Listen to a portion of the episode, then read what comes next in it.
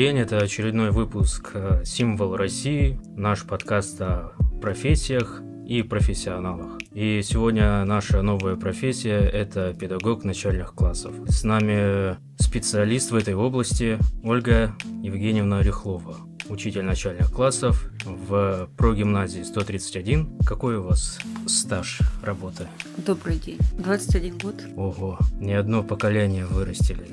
Да, первые ребята уже закончили вузы. Угу. А какой институт вы заканчивали? Ну, я поступала в Красноярский педагогический институт. К тому mm. моменту, когда я его закончила, он уже был университетом. КГПУ. А. И меня Астафьева сейчас называется. Угу. И 131-я про гимназия это ваша первая и единственная школа? Да, в 2000 году я вышла на работу, как раз открылась про гимназия. Угу. А скажите, вот, вот кто не знает, что такое про гимназия? Прогимназия – это комплекс детский сад и начальная школа. То есть mm. к нам приходят детки в детский сад с трех лет, и начальная школа 4, 4 класса у нас учатся. А в пятый класс уже идут большие школы. Угу. Ну, немного перейдем к более личному. Э, хотелось бы узнать, из какой вы семьи, то есть в какой вы выросли. Это были родители из э, творческой профессии или более технической? Ну, сложно сказать, творческая или техническая. Папа летчик, mm. он, да, он всю жизнь летал на самолетах. Техническая это или творческая? Вот оно где-то между. Для кого как. Да, для кого как. С одной стороны, техническая, тем более он был борт-инженер, а с другой стороны, небо, вообще романтика полета. Да. А вот, но мама работала служащей, поэтому, ну, такая интеллигентная, наверное, классическая советская семья, где много внимания уделялось книгам, которые мы читаем, ну и вообще какому-то такому совместному досугу, который родители мне и брату старались организовать. А скажите, а что в семье вашей больше всего доминировало? Вот э, приведу такой пример. Например, э, в моей семье доминировало такие понятия, как дисциплина и порядок. То есть это через всю жизнь и прошло. То в вашей семье такого было? Ну, дисциплина, не знаю, сложно сказать. Хотя я занималась плаванием, профессиональным спортом, поэтому, конечно, как любой спорт, он дисциплину подразумевает. Очень в большом объеме. Но, ну, сложный, сложный вопрос на самом деле, потому что у нас с братом небольшая разница, выросли в одной семье. При этом я безумно любила читать книги. Он, он, он не любил. Такие противоположности получаются. Ну, так очень, очень часто бывает в жизни, когда ребятишки приходят, смотришь, вроде бы из одной семьи, а младшие и старшие совершенно разные дети. Хотя одни родители, одно и то же воспитание. А, скажите, ну вот мы плавно перейдем к детству. А каким вы были ребенком? То есть вы были гиперактивной или просто активной, любознательной? Я была любознательной, я была очень спокойной, послушной. Ну, мне, по крайней мере, мне так кажется сейчас, что я была таким удобным ребенком. Каких-то со мной особых проблем не было. Я себя хорошо вела в школе, прилежала дыхание 5, поведение 5. Хм. Как-то каких-то шалостей я себе особых не... Ну, вот я сама себе просто не позволяла. А чем увлекались э, в детстве? Ну, то есть, э, вот спорт это было плавание, а помимо... А профессиональный спорт, он времени на что-то другое почти не оставляет. Угу. То есть, когда у тебя утром тренировка, потом уроки в школе, потом опять на тренировку возвращаешься, а вечером дома надо сделать уроки. То есть, все было связано на большом спорте, профессиональном? Да. А скажите, а в какие профессии в детстве вы играли охотнее всего? В период, когда у ребенка созревает сюжетно-ролевая игра, в какие профессии больше всего? Ну, дошкольный возраст я особо себя, наверное, и не помню. Ну, поскольку папа летчик, то, конечно, было интересно там нам с братом играть во всевозможные полеты. Причем там, ну, то есть это не профессия стюардессы, например, да, который там именно на борту встречает пассажиров. Uh-huh. А вот эта внешняя романтика, что ты улетел сегодня ты в одном городе, завтра ты полетел в другой город. Вот это было интересно. Потом, когда я научилась читать, мне почему-то было казалось, что очень интересно работать библиотекарем в школе. А я вот в детстве у меня прям четко отложилось, что я хотел стать э, изобретателем, э, разведчиком и президентом. У меня такие были детские мечты. Хорошо. А в отрочестве кем мечтали стать? Ну, уже такой, наверное, ну, класс седьмой, восьмой. А, наверное, вот с того момента, как я пошла в школу, познакомилась со своей учительницей первой, Людмила Николаевна ее звали. Вот, наверное, с того момента я решила, что я буду учителем. И существенно с возрастом это не менялось, мое, мое желание. Был момент, когда в 10 классе к нам пришла учитель истории очень интересная, а девушка, которая в эпоху перемен 90-е тоже решила попробовать изменить свою жизнь. Она работала до этого в музее и вот пришла в школу к нам с нами поработать учителем. Вот в этот момент я немножко так засомневалась. Начальные классы или история. Но все, все, все равно вот первый учитель, видимо, вот этот ориентир ведущий взрослый для учителя, для ученика, каким стала мне Людмила Николаевна. Это, наверное, было решающее. Да, это действительно круто, что первый учитель на, настолько сильно повлиял на вас. Ну, уже потом психологию изучая, например, да, я поняла, mm-hmm. что, оказывается, мои родители, не имея педагогического, психологического образования, очень грамотно поступали, когда я шла в первый класс. На этом этапе подготовки они мне рассказывали про школу, они мне рассказывали, какая мне вообще замечательная учительница будет, как мне повезло, что именно в этот класс меня записали. И вот какая она и добрая, и умная, и как она учеников своих всех любит. Таким настоящим идеалом она мне была. Перед тем, как э, поступить в институт, я так понял, что вы советовались по поступлению со своей учительницей, которая была в начальных классах? Нет, нет, здесь я уже ни с кем не советовалась. Но это было мое решение. Ну, как вы считаете, а, в тех сферах родители ваши работали, она как-то повлияла на вас? Ну, именно в плане выбора? Ну, наверное, повлияло. Все на нас влияет в жизни, в принципе. Любые люди, любые взаимоотношения. Да? Мама работала э, инспектором по кадрам, то есть вот эта вот работа с документами, которая нужно уметь делать четко, грамотно, аккуратно, в срок. Она же тоже присутствует в работе учителя. Да. Папа летала, это тоже действие по инструкции, умение в любой ситуации держать себя, да, контролировать свои действия, угу. Очень четко выполнить то, что тебе предписывает. Угу. То есть у меня такой образец, он был всегда перед глазами. По поводу профессионального спорта, он как-то что-то дал в именно в толчок в, в профессиональной деятельности? Ну, это, наверное, умение заставить себя делать то, что надо, работу. Неважно, интересно она тебе, не интересно. Вот угу. Этот объем работы нужно выполнить, и ты это обязан сделать. Не сделать нельзя. Ну, а с другой стороны, профессиональный спорт в моей жизни я, ну, если честно, не могу сказать до сих пор. Я здесь не определилась, хорошо это или нет. Хм.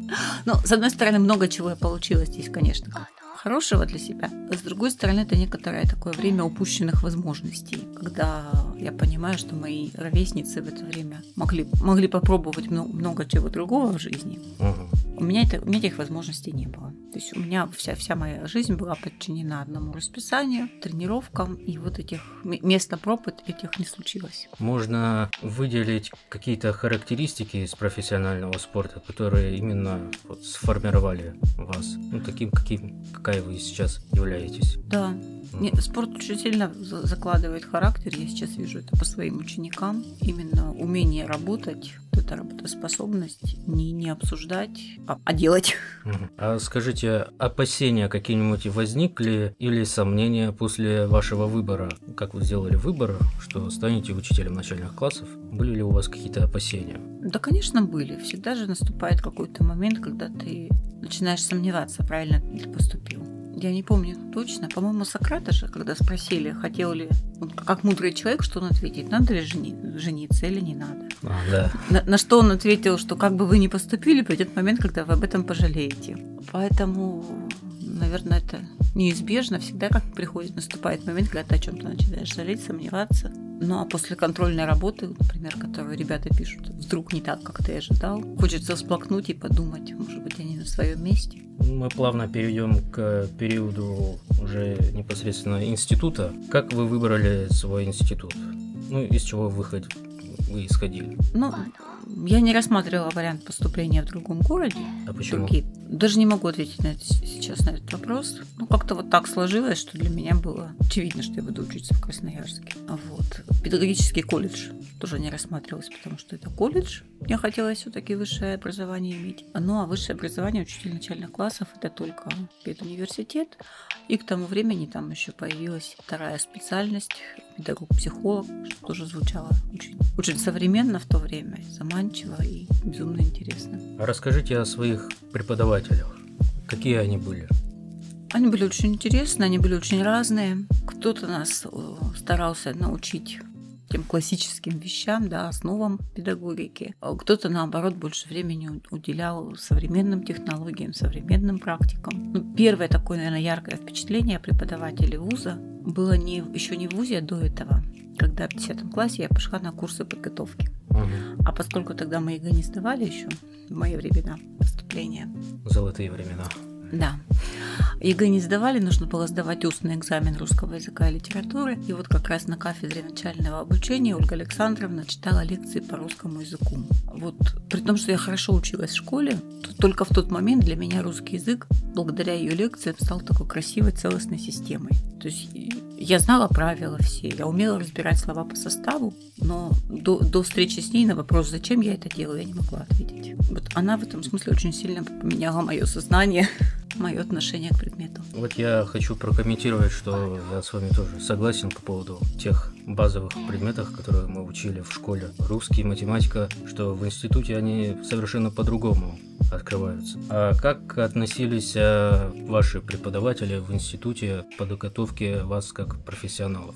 Ну, они, они делали, наверное, выполняли учебный план, который мы должны, который мы должны были выполнить. Немножко не хватает. Ну, в те, в те времена мне казалось, что мне не хватает практики. Потому что когда вышли на школу, вы, вышли в школу на практику, то действительно, ну, как бы снова, да, тот момент, когда очень сильно поменялось сознание. Когда ты ви- видишь в реальности те вещи, о которых тебе говорят.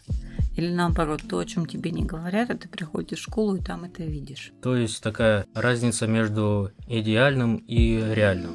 Да. Получается. А скажите, вот э, учась э, уже непосредственно в институте, не в период э, самого начала обучения или конца, а вот где-то между курс, может, второй и третий, возникли у, у вас там какие-то сомнения по поводу выбора вашей профессии? Или вы уже точно, вот как кремень, все, учитель начальных классов? Нет, были, были сомнения, тем более я зак- заканчивала это институт это были 90-е годы, были психологи везде очень популярны. И, конечно, то есть вот такая была идея, что я все-таки, наверное, пойду не учителем работать, я буду работать психологом. Какой-то такой миф сам себе придумал, который ты, да, вот какой-то будет психолог, как он будет работать в школе. Но потом, когда вышли на практику, то здесь немножечко а, а, мифы развенчались, ожидание с реальностью не совсем совпало.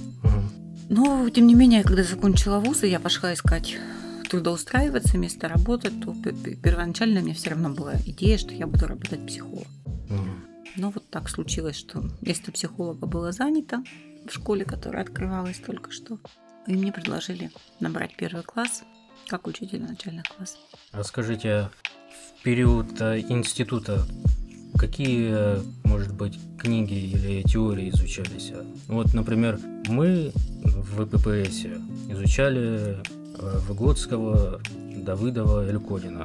Если вы можете вспомнить, скажите, какие вы, вот, какие основные книги изучали или теории? Эти теории мы тоже изучали, мы, изучали, угу. мы из Ланкова изучали методику. Угу. Тогда это тоже была одна из развивающихся программ, становящихся, да, угу. которые популярно приходят. Вот. Да, Эльконина, конечно, тоже учили. Прям отдельно курс назывался «Психология учебной деятельности». Ну, у нас он тоже, по-моему, был этот курс. А, скажите, практика. А, ваши первые шаги, что получалось лучше всего, что хуже всего получалось? Лучше всего получались уроки русского языка, математики, где вот, ну, где можно прописать для себя подробнее этот урок, его можно проговорить дома, отрепетировать. И время, которое ты будешь тратить, его тоже легче было предположить, сколько времени уйдет. А вот, например, с уроками литературы окружающего мира было гораздо сложнее. Я помню один из первых уроков окружающего мира, свой шок, когда у меня урок закончился раньше, чем прозвенел звонок с урока. то я сейчас понимаю, как легко можно дальше начать о чем-то с детьми говорить. А тогда у меня просто был ступор. Мне кажется, что это проблема всех новичков э, именно на практике. Кто первый раз идет на практику, тот с тем и сталкивается, что тема еще не раскрыта до конца, а времени уже нету. А у меня наоборот получилось. А что вдохновляло вас на практике больше всего? Может, или что отталкивало больше всего? Да больше всего вдохновляли дети. Это угу. было интересно. Это было Ну, это был такой новый опыт, поскольку у меня не, там, где-то в семье не, не было детей такого возраста, например, да, где, с которыми бы я могла общаться. Я с ними как раз в школе там столкнулась, поэтому это было очень интересно. Я очень, наверное, я тогда уже начала у них учиться. Может быть, это было неосознанно, но тем не менее. Но и, и это же было труд, с трудностью с другой стороны. Когда ребенок начинает с тобой очень доверительно общаться, рассказывать какие-то личные вещи, семейные какие-то тайны, да, и ты угу. не всегда знаешь, как на это надо сейчас отреагировать, так чтобы ребенка не обидеть, и как вообще себя повести. А скажите, а кто-нибудь вам или что-нибудь э, помогало в ведении уроков? Да, конечно. Ну, во-первых, на практике с нами был учитель, который в этом классе работает. И она нас допускала к уроку только после того, как мы уже показывали свой проект урока, что мы будем делать, какие мы задачи планируем, как мы их хотим получить, как это все проверим. Я просто хочу привести пример из своей практики. Вот э, разговор между идеальным и реальным. Вроде бы мы все были хорошо подкованы в теории, и уроки умели составлять, и э, показывали их. Была оценка удовлетворительна по поводу уроков и давали, так сказать, словесные пропуска, что можно начать проводить уроки. И когда я несколько раз проводил, и возникало чувство дискомфорта, как-то что-то идет как-то не так. Мне казалось, что слишком, слишком фальшиво. И дети к тебе, соответственно, относятся так же, как и к фальшивке. И чтобы решить данную эту проблему, все-таки эта проблема, и она мне мешала, и все-таки еще продолжала учиться несколько лет, я, ну, соответственно, пошел на ресурс интернета, и тут я наткнулся на статью, что нужно представить того человека, кто больше вам подходит по духу, именно в той сфере деятельности, в которой вы работаете. И для меня был таким человеком Сократ. И вот я представлял образ Сократа, даже играл в этот образ Сократа. И как-то все в одночасье поменялось. И поменялись а, уроки, они стали еще более качественнее. И дети к тебе изменили, соответственно, отношения, стали доверительно относиться. А потом, ну, появился Виктор Георгиевич, это еще дало больше успеха. А ваша работа, ваша первая работа в качестве педагога, ну, мы уже обсудили, что это была про гимназия, да? Да. А что вот именно на работе получалось больше всего? Все-таки практика – это такая сфера деятельности, где ты не несешь такую э, громадную ответственность, а на работе это как-то по-другому ощущается. У вас э, было такое? Да, конечно, было. На самом деле, я до сих пор... Я, я очень благодарна тем родителям, которые в 2000 году мне привели своих детей в первый класс, которые доверили, потому что сейчас, например, уже с высоты прожитых лет, имея своих детей, которые закончили школу, понимаешь, как это сложно доверить своего ребенка учителю. А надо абсолютно доверить, нужно абсолютное доверие и принятие да, для того, чтобы обучение было успешным. Ну и то, что, то, что начинает получаться, любой, любой шажочек, особенно вот, ну это, наверное, в начальной школе это хорошо видно в третьем, четвертом классе, потому что первоклассники приходят, они во многом все-таки у них просто есть еще база дошкольной жизни. Да. А вот третий, четвертый класс, вот здесь уже приходит учительское, такое приятное, что ну вот это вот, вот это вот я научила. Вот, вот сейчас они вот так отвечают, вот, ну это точно я научила. Вот здесь я узнаю маму, вот здесь папа также у него говорит, а вот это вот мое от него, от меня. А скажите, после прихода института сорвались очки романтизма и скажите, вот какие э, человеческие качества у вас были именно в институте, а что именно дала работа? Вот знаете, что самое сложное оказалось, когда я пришла в школу? Это питание. То есть каждый ребенок он должен покушать в школе, а в школе полного дня он три раза должен покушать классный руководитель должен это организовать. Сейчас, конечно, уже там ввели карты оплаты и платежные системы, а вот тогда в 2000-х учитель должен был это все помочь заказать, посчитать, э, помочь родителям оплатить все эти деньги в столовую. Угу. Вот это было, наверное, самое неожиданное, с чем я столкнулась. Ну и очень такая сложная работа. Опять же, 2000-е года, когда зарплату людям не платили. И ты стоишь между двух огней. Мама, которая не может заплатить, потому что ей на работе не платят. и комбинат питания, который говорит, ну, мы же накормили, Мгм. дайте деньги. Хм. Вот. Ну а если говорить про себя, то, мне кажется, за эти 20 лет я очень сильно изменилась. Вот из, из, из, той- из той студентки, которая заканчивала институт, такая вот правильная, спокойная, послушная, относительно исполнительная. Я сейчас стала, наверное, более активной, а, в, в жи- в жизни вообще активной, да. Ну и как говорит Александр Адамский, например, если учитель не развивается сам, у него не будут дети развиваться. Да, это правильно. А вот это понимание тоже пришло с годами, когда ты понимаешь, что а, мои дети не будут побеждать в конкурсах, если я сама это не попробую на себе. Мгм. Когда я сама прошла через конкурсы, через это напряжение, да, через вот эти все переживания эмоциональные, физические, всевозможные. Но, тем не менее, научилась делать это я, я научилась побеждать детей. Блин, это действительно круто, что вы так все самостоятельно прошли, прочувствовали и уже можете непосредственно с ребенком э, поработать, если у него возникнут какие-то трудности. То есть вы можете этот момент стресса как-то организовать, чтобы это вылилось в другое. Но это очень интересно обсуждать, кстати, с детьми, например, уже в третьем классе они готовы обсуждать способы, например, снятия волнения. Мгм. Мы приходим на очную олимпиаду по математике, их там развели по кабинетам и все, и вот кто как волновался, кто как снял это напряжение, они, они прям могут рассказывать физически какими-то там своими секретами делиться. Кто глубоко вдох- вдохнул три раза, кто еще что-нибудь, кто ручку покрутил. Да, открытость это, это круто, что дети настолько открыты, что могут этим поделиться. Скажите о сложностях. Вот э, мы затронули уже такую тему питания. А может быть э, возникла еще какая-нибудь ситуация, что у вас э, в голове промелькнула такая мысль, что нет, все, хватит, я ухожу.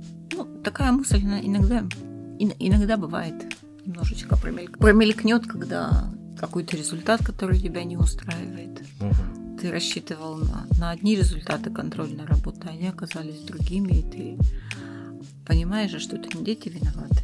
Не, не- может весь класс быть виноват. Виноват ты. Где-то ты что-то не доработал. Но в рефлекси- в рефлексии же жить тяжело. А с другой стороны, рефлексия тоже способ жизни, по-другому ты уже тоже не можешь. А сложностей хватает, и не так просто работать с родителями. А это тоже большая часть работы учителя начальных классов. Потому для каждого родителя его ребенок, ну, конечно же, его ребенок. И объяснить иногда маме, что, ну вот, к сожалению, сейчас так, так сложились обстоятельства, что по русскому языку будет только три, и ребенка не надо за эту тройку ругать. Он на самом деле очень много работает, чтобы получить эту тройку. Мгм. Ну, это бывает сложно. А Скажите, вот э, немного затронем психологического а, в педагогике. Скажите, а вот фокус внимания педагога начальных классов, каким он должен быть? Например, должны больше обращать внимание на детали или же больше внимания на какую-то общую картинку. Просто я приведу такой пример. Э, Например, человек бухгалтер из этой профессии, он должен обращать внимание на детали. А человек э, продаж, он должен следить за общей картинкой, чтобы было все красиво, чтобы э, покупатель купил его товар. Ну, учителю, наверное, важно и то, и другое. Мгм. Потому что, с одной стороны, как учитель, я должна видеть всю программу и понимать. Если я в первом классе ребенка не научу ставить ударение, то во втором классе тему безударная гласная ему будет очень сложно понять. Потому что он не может отличить ударный от безударный. Да, и мне надо всю картинку видеть целиком. С другой стороны, класс это же, ну да, это сообщество, но там же в нем 26 разных людей, у каждого свои какие-то есть сильные стороны, а, где-то там случаются какие-то детские огорчения, которые тоже надо понять, и там достаточно просто ребенка сегодня не спрашивать, а завтра у него все будет хорошо. Ну или наоборот, ему нужно сегодня особенное какое-то внимание, и именно сегодня можно закрыть глаза на правила и разрешить ему простоять около меня полурока. А скажите, а какой большой стереотип существует про педагогов начальных классов? Ну, это сложный вопрос. Не знаю, затрудняюсь ответить. Может, вы лучше знаете. Мне кажется, что большой стереотип э, связан с тем, что наверное, что мы такие вездесущие люди. Нет, как бы, с одной стороны, да, мы должны все обо всем знать, чтобы ребенку объяснить. Но все-таки некоторые думают, что мы умники, мастера во всех, и скажут пойти в тир пострелять, постреляем, и макраме шить тоже сумеем. Ну да. Ну и вообще, ты же учитель, ты же. То есть не, не может быть ситуации, на которую ты не знаешь ответа. Угу. И так очень часто родители приходят с каким-то вопросом, на который они хотят услышать прямой, конкретный, однозначный ответ. Я слышал еще такой стереотип от э, не знающих, э, что такое вообще педагогика. Я постоянно ну, сталкивался в момент обучения от моих э, товарищей. Мне говорили, ну ты же учитель, научи. А ты не понимаешь, как это сделать, потому что это не в области твоей деятельности. Ну да, да так же, как в детстве, например, очень часто звонили там какие-нибудь подружки и спрашивали, а подскажи, пожалуйста, сколько стоит там билет Красноярск-Сочи? Или по каким дням летает самолет? Угу. Когда начинаешь говорить, так а папа не знает, как не знает, он же у тебя летчик. Ну, он летчик, так он приходит в самолет и он пилотирует. Он не продает билеты, не составляет расписание полетов. Да, так, так и учитель, да, он действительно должен знать все. Ну и самое главное, он должен давать четкий однозначный ответ. Особенно в ситуации, когда маме или папе сложно принять решение, а то кажется, что ну, учитель же должен сказать, как надо делать. И тем самым принять это решение за них. Ну тут, может быть, знаете, действует как Соломоново решение. Вот один родитель говорит одно, второй другое, а, а третий это такое учительское мнение, такое более нейтральное. Но все равно в то, во что попадет это мнение учителя. Почему профессию педагога не популяризируют в кино? Вот мы как-то на первом подкасте обсуждали с психологом, что ну, должна быть драматическая основа режиссерская, это понятно. Почему не снять хорошее кино про педагога? Ну, наверное, это сложно. Наверное, это не очень востребовано зрителям. А скажите, вот какой вы педагог? Какую характеристику вы можете дать самой себе? Может, вы обладаете какими-то качествами? Все-таки педагог, э, люди, они разные. Кто-то бывает ответственно относится к своей работе и переживает за детей. Вот как вы э, сначала все самой проделать, а потом уже Э, детей впускать на конкурсы. Есть гиперактивные какие-то педагоги, я видел, ультраактивные. Какой вы? Ну, мне кажется, в формировании меня как учителя большую роль сыграл Виктор Георгиевич Васильев. Угу. Действительно, мой учитель. Мы с ним встретились уже, когда я пришла на работу. Вот эта его позиция усиливать сильное, вообще видеть в любом человеке а, сильные стороны в первую очередь и работать с ними, да, а слабые они потом уже подтянутся. Угу. То вот, ну, мне кажется, вот это, наверное, отличительная черта не только меня, но и многих педагогов нашей школы. Да, мы о хорошем стараемся говорить и видеть это хорошее. На выпускном два года назад мне родители как раз рассказали об этом, что говорит, очень много людей внешних, которые готовы и с удовольствием сделают замечания про ребенка, расскажут, что он что-то не сделал, не выучил. Говорит, а к вам приходишь и, конечно, вы про это тоже скажете, если он не сделал. Но говорит, в первую очередь вы скажете о нем что-то хорошее то, что вы смогли где-то подметить, заметить. Говорит, не всегда родители на это внимание обратили сами. А я про это говорю. Ну, в этом плане, да. 131-я прогимназия, она прям отличается от э, всех школ сильной позицией учителя. В некоторых школах царит э, тотальная дисциплина. Вот все на этом построено. 131 она как-то по-другому немножко относится. Все-таки вы ну, вправы, что надо усиливать сильно. Ну и потом у нас же система развивающего обучения Илько-Нина Давыдова. Угу. А там в основе лежит деятельностный подход, и ребенок его осваивая на уроках, он же его потом переносит и в жизнь. Ну, собственно, так же, как и все учителя сделали. И когда там кто-то, ребятишки, если плачут, что-то не получается, оценка не та, или просто не, не, не может понять способ решения. Всегда говорю, ну, вот если плакать помогало, я бы сейчас с тобой вместе поплакала. И могли бы еще маму позвать, мама бы тоже с нами поплакала. Но это же не помогает, поэтому давай что будем делать? Может, что-то делать начнем? И они вытирают слезы, и мы начинаем строить шаги, а что мы сделаем сейчас, чтобы у нас все получилось. Это, знаете, я как-то читал про японскую систему воспитания, что там есть такой период дозволения. И приводится такой пример, что маленький внук разбил все, э, все чашки, э, всю посуду в доме, и бабушка его как раз приготовила обед. И она увидела, что внук все разбил, и она не наругала его, не накричала, а они вместе сели, и бабушка спросила у внука, ну, что будем делать? Ты разбил все, всю посуду, что мы будем, из чего мы будем есть? И тогда произошел у ребенка вот момент развития, как можно соорганизовать. Ну, ели из дуршлака и что нашли. Да. А скажите, что вы можете порекомендовать нашим слушателям э, по книгам, которые, ну, людям, которые хотят поступить э, в институт на педагога начальных классов? Сложный вопрос, на самом деле. Наверное, такой универсальной книги не существует. Угу. Хотя, хотя, конечно, хотелось бы, чтобы прочитал и, и все понял. Угу. Мне очень нравится рассказ Юрия Нагибина а, мы его читаем в учебнике литературы в четвертом классе «Зимний дуб».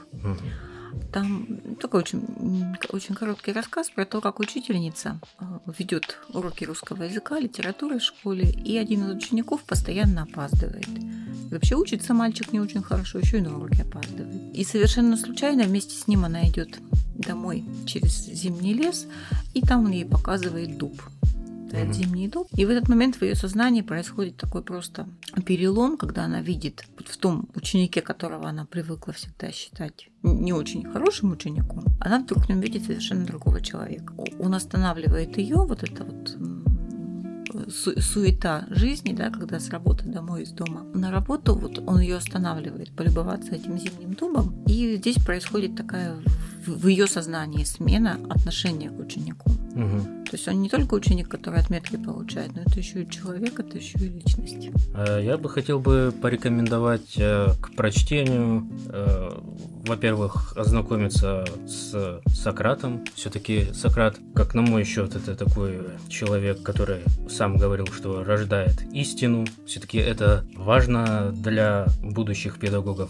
И, наверное, я бы порекомендовал прочесть Джона Лока. Вроде бы это английский английский педагог профессиональный, и он очень много написал книг именно по педагогике. Всем спасибо нашим слушателям. С нами была Ольга Евгеньевна Рюклова, педагог начальных классов 131 гимназии. Спасибо всем. Спасибо.